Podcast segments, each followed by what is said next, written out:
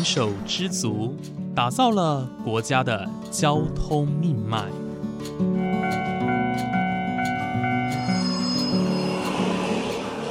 翻山越岭，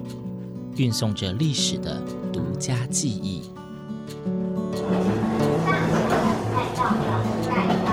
始终不渝，承载着你我的心之所向。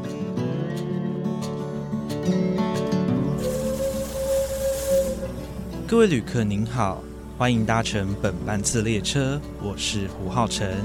欢迎来到鬼世界，让我们一起探索铁道文化，感受铁道温度，记录铁道故事。本节目由正声广播公司台中台胡浩辰制作主持，欢迎收听。各位听众朋友，午安！谢谢大家在每个周五的中午十二点钟准时收听，欢迎来到鬼世界，我是主持人胡浩辰。在前两集呢，浩辰带大家空中遨游南国慢读节哦，搭着蓝皮解忧号呢，带着大家认识屏东的一些文化历史特色哦，包括我们在阿美族马兰部落的歌谣啊，以及我们一开始邀请到的谢进坤厂长来分享关于蓝皮解忧号的整修缘由跟过程哦。那今天呢，浩辰非常开心能。能够有一段时间哦，跟谢晋坤厂长。来深度的对谈哦，当然有一些问题呢是想要更具细民意的了解哦。那刚也有一些问题，呃，也是趁这个机会好好的向厂长请教一番。那这一次的机会呢，其实是在我们当天南国曼读节哦抵达当天终点金轮车站的时候，我们到了金轮的海滩去走一走。那当天呢天气非常晴朗哦，海边风也非常的大。那厂长借由呃这个机会哦，从车站走到海边的这段时间，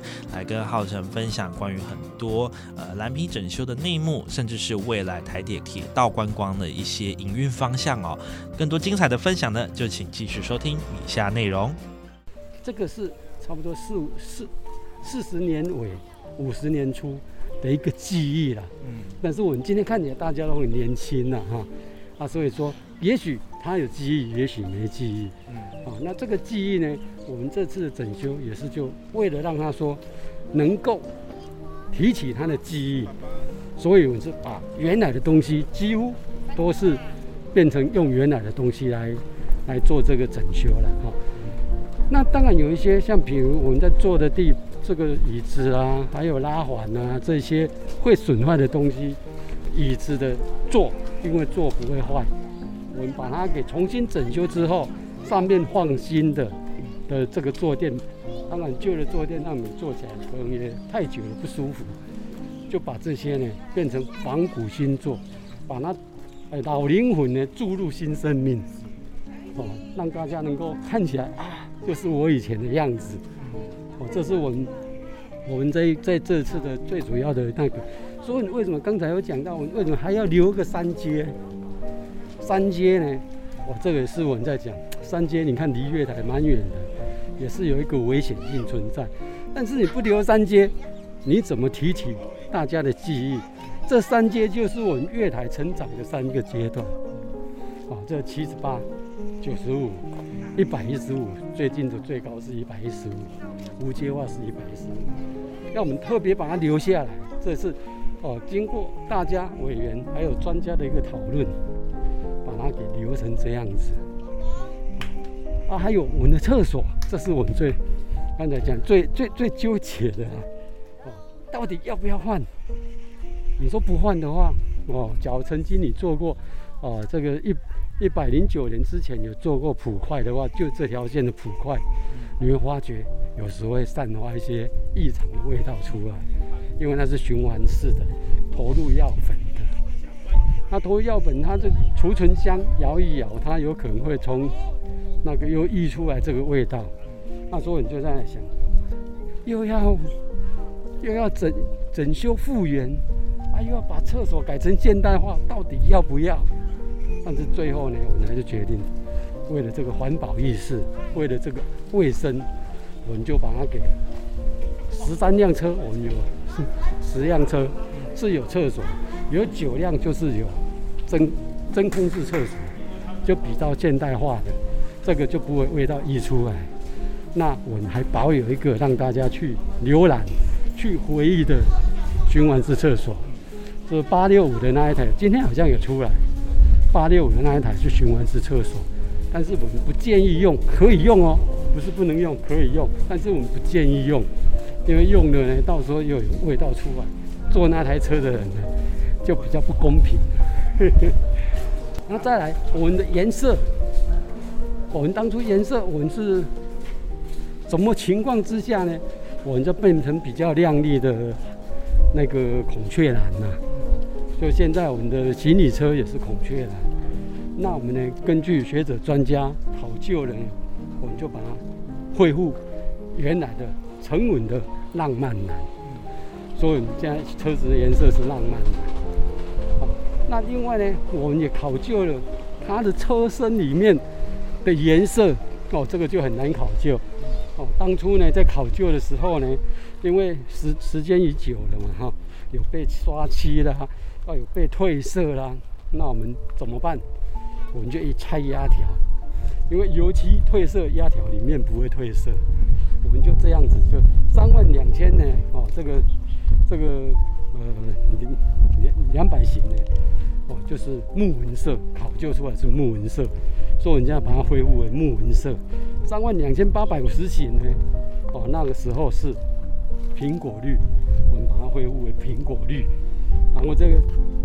SP 呢，就以前的对号怪 SP 呢，三万啊两千七百五十型，哦啊这呃这个五百五十型、六百型、七百五十型这些呢是水蓝色，所以就把它变成水蓝色。这个是把它尽量恢复它原来的颜色。那椅子呢？哦，这个刚才讲水蓝色的这个三万两千呃五百五百五十型、六百型、七百五十型，它的椅子是对号快的，就是反背那个旋转椅，全部旋转椅。然后三万两千八百五十型这个苹果绿的呢，它是原来就是长条椅。那所以我们就还是看恢复长条椅。啊，那个三万两千两百型的呢，啊木纹色，啊它原本就是混合型的，因为我们中间有一块是直条，呃直条长条椅，啊有一些是可以翻的，所以我们就按照它原来的情况去做这些更新。那最主要就是那电风扇那么久了，那是直流的，有碳刷的，还经过老师傅呢来把它整修，让它现在继续的可以运用。啊，让它大家看它，看它摇来摇去的，也非常的疗愈。真的，哎，然后再来就是最经典的，我们窗外，我们窗内呢有所谓的一个通风器，也有这种车子才有通风器。哦，因为这种车子呢可以开窗，它没有冷气，啊，所以有通风器。我们也按照原来的东西做整修，所以你假如说在车外你去看它屋顶那个通风器，非常的经典。非常的古典，非常的棒，哦，真的是，呃，让你看起来就是有这种感觉，那种呃古典美的感觉出来，啊，所以在这这一方面呢，我们都是经过啊审慎的一个考究来做的。那做这个车子，我们就碰到一个问题是，正好我们在整修，是一百一十年三月呢，就决决标开始交给厂商去整修。正好碰到疫情，三级的疫情，结果做都做不出来，做不出来怎么办啊？我们还还还是要去找委员来跟他啊这个开会，然后委员顺便看有没有符合我们恢复原来的一个状态啊。我们找了童振江老师啊、洪志文老师啊、古廷伟老师啊，还找了啊博城的设计师啊邱博文啊。啊，由我们副局长带队，副局长光这个案子，哦，冯副局长，啊，冯辉生，光这个案子他去三次，去工厂督导三次，就是为了要让他如期能够在十月份呢去做这一个首航，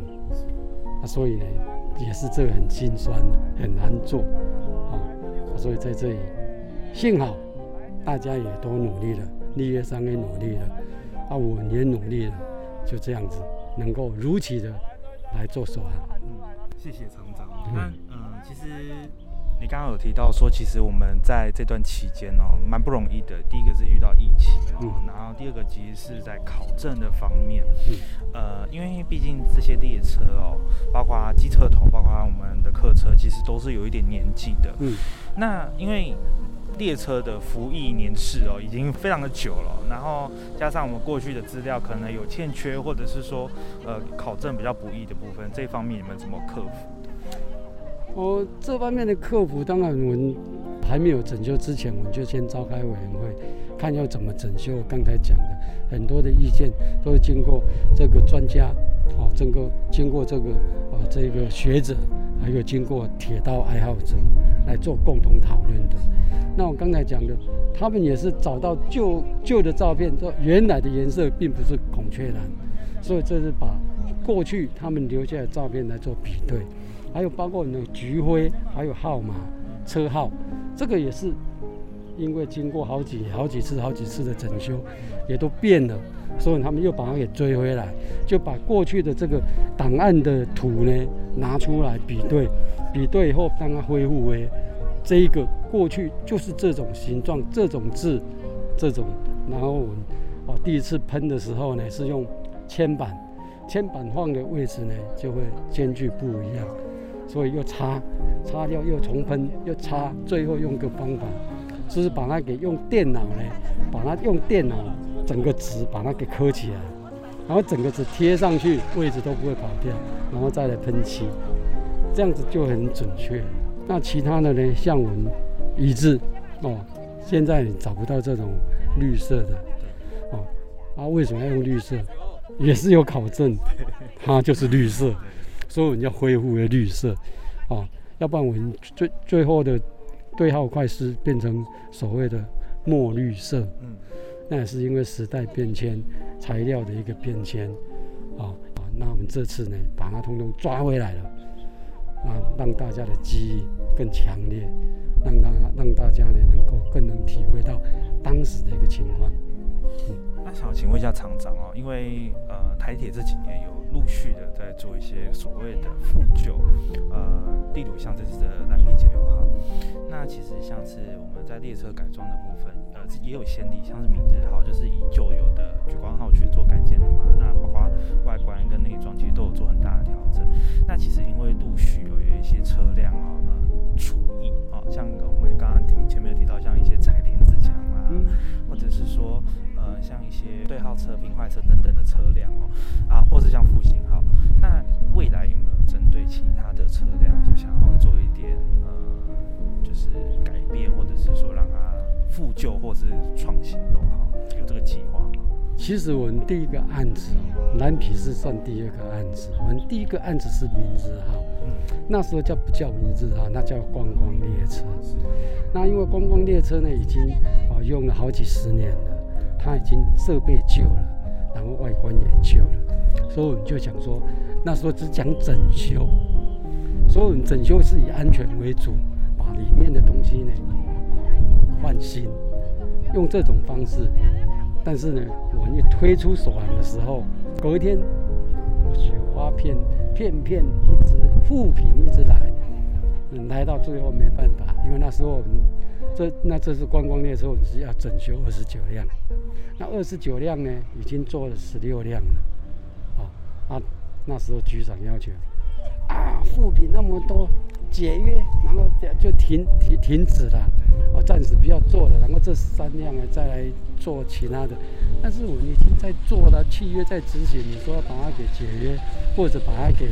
停止掉，对厂商是一个很大的伤害，我们很大的伤害啊。啊，所以那个时候呢，我们局里面呢，哦，就是成立一个美学小组，因为我们张振远局长想要把这一个车子做好，所以剩下还有十三辆，所以他就想说这十三辆呢，要把它给做的跟前面不一样，被人家复品的东西不一样。那所以呢，他就成立美学小组。那美学小组呢，就想说把骂的最凶的呢找出来，吸取他们的经验。哎，用这种方式呢，所以我们在这个上面，我们就开始去找这一些人，然后听取这些经验，啊，然后我们呢，在一个啊因缘机会之下，我们认识了博成，博成设计公司，就邱博文邱执行长，哦，我们认识他，他也很乐意的，啊，他也类似，好像对铁道很有兴趣，他也是第一次介入铁道的一个设计，所以他就协助我们，然后就他提了几个案子，然后最后我们在局长、副局长在长官里面的选择之下，选这个秋天的风。啊，秋天的风就像现在的样子。这个时候，立业上有意见了，又不是家里在装潢，火车怎么能做这样子？啊，这当可怜啊，代志啊！但是我们也承受压力啊，我想要把这个车子做好，所以我们就跟他们沟通，我们也跟博博成讲，我跟博成只有一个所谓的条件，结构不能改，因为跟安全有关系。啊，结构不能改，所有里面用的材料啊，都是要有低烟难燃无毒的一个材料，包括窗帘、地板布、波龙地毯、贴皮这些皮，通通一定要有这个所谓的这些啊低烟难染无毒的一个标准，所以也都有标准出来，然后立业商就那讲说。啊，这男的处理装潢，又不是在装潢，怎么有可能做？然后大家协调的情况之下，哦，这个时候呢，啊，这个邱博文的一个工班也来协助了，然后就把它做出来，像明日号一样，哦，那在等等的哦三月，三月被三月决定重做，十一月完成，短短几个月呢，把这十三辆就推成明日号。出来以后，我们把这里定调为“明日一点零”，啊，获得非常大的回响。大家认为台铁呢有美学了，但是我是很纳闷的。当初在讲的时候，不是只有立业商反对，有有提出反对意见，因为我是从头到尾进铁路，我都是技术人员，可以讲是个黑手了。我讲说火车就是安全。还有什么美不美？我也是觉得很纳闷。但是真的我们达成了，真的是美一点零。最后我们又做了三辆餐车、厨房车、餐车，就是二点零，更轰动。那 现在他们也在陆陆续续想要求说，是不是再做多一些啊？但是我们在考量当中。哦，所以在明日号是我们一个台铁一个翻转很大的一个美学翻转。啊也是一个成功的一个案例。那再来，我们接下来还有什么？山南海风号，就是用 EMU 去改造成山南海风。这个内幕我是没有 touch 的，因为这个是由富冈机场呢去做负责。啊，这个蓝皮跟明日是由我高雄啊潮州机场来负责。啊，那听说做出来应该也非常的漂亮。所以其实未来我们还是会有陆陆续续有一些列车的改造，其实就是算是第一个在呃维护安全的前提之下，那去做一些内装跟外观的改变，那其实去推广这个铁道铁道观光，对，最最主要是要推动铁道观光。那其实今年二零二二年哦，其实呃在定位上来说，很多说今年是一个很重要的铁道观光年。那因为其实。适逢了很多大事件，例如彰化三型车库百周年、吉吉线百周年、海线通车百周年等等的，非常多的呃日子都是发生在一百年前。那其实我觉得铁道观光本来就不局限在于今年度执行哦，其实它是一个长久的计划。那厂长，你有没有推荐一些你觉得很值得去走访的一些铁道观光行程啊？就是各就您在台铁服务的这些年来，有没有觉得说？哪一些地方是你觉得一定得走一遭的？以以我的想法，我建议提走一遭的，就是我们的扇形车库。扇形车库一定要去看一下，这也是台湾唯一留下来的。哦，在日本呢，也是在梅梅小路才看得到，嗯，其他也看不到。那是当初的蒸汽火车的一个一个一个车库嘛。对。哦，现在人家都没有在建扇形车库了，这个我是建议要去看一下。然后再来呢，就是说我们铁那个苗栗铁道博物馆做好了以后，也值得去看。嗯，哦，目前我们厂里面正在整修两辆木造车，一辆就是要放到铁道博物馆。是原本存在铁苗栗的那一台木造吗？那两辆，那两辆，因为哦，我们这次是建议他不应该再把它放在所谓的露天室外，因为木头你放在室外就是就有点烂掉的啊。哦，这次回去以后，整个烂的都快翻掉了，你知道吗？嗯，啊，白蚁啊，什么都都吃吃的很严重。但是我呢，在这个十二月十号，我的地量会先出来，哦，然后再来呢，再来，在明年呢，再来，过年前呢，再来第二辆才出来。哦，那这两辆有一辆应该是一辆会到铁博物馆去，一辆应该会留在铁道那个苗栗苗栗博物馆。目前就是有两辆木造客车，呃，一辆会放到台北去，一辆会留在苗栗哦，它原本存放的地方。是，其实我觉得台台湾很幸运哦，是我们呃有非常多的那个，我觉得有很多的人愿意去发声、去争取哦。虽然说我们还有很大很大的进步空间，不过我认为这些只要有人开始动作，有人愿意发声，这些都是好事啊。那其实诶、这一次呃看到蓝皮姐又好呃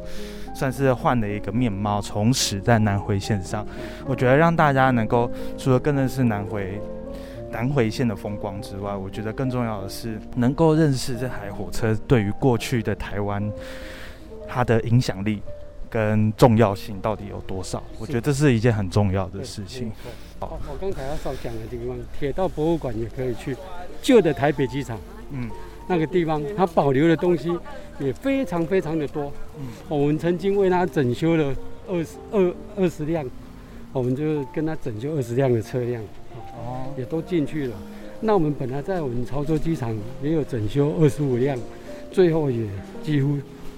客车都要到他们那边去了。所以这个地方也是我推荐的地方。未来台北的，也就是旧台北机场的那个地方，会是我们台湾可以说是目前规划最完整而且是最大的铁道博物馆，可以这么说。可以这么说，嗯好，所以就由我们上次的呃洪志文哦洪洪主任，他在筹备处的时候，他就很用心的在做。哦，那现在换的这一个呃郑郑郑郑明章郑主任，哦也是很认真哦，所以我是觉得这里哦，假如对铁道哦那个台铁有兴趣的话哈、我是觉得这里是值得去看一下。而且我觉得台北机场是很珍贵的地方，因为它是目前整个台北地区哦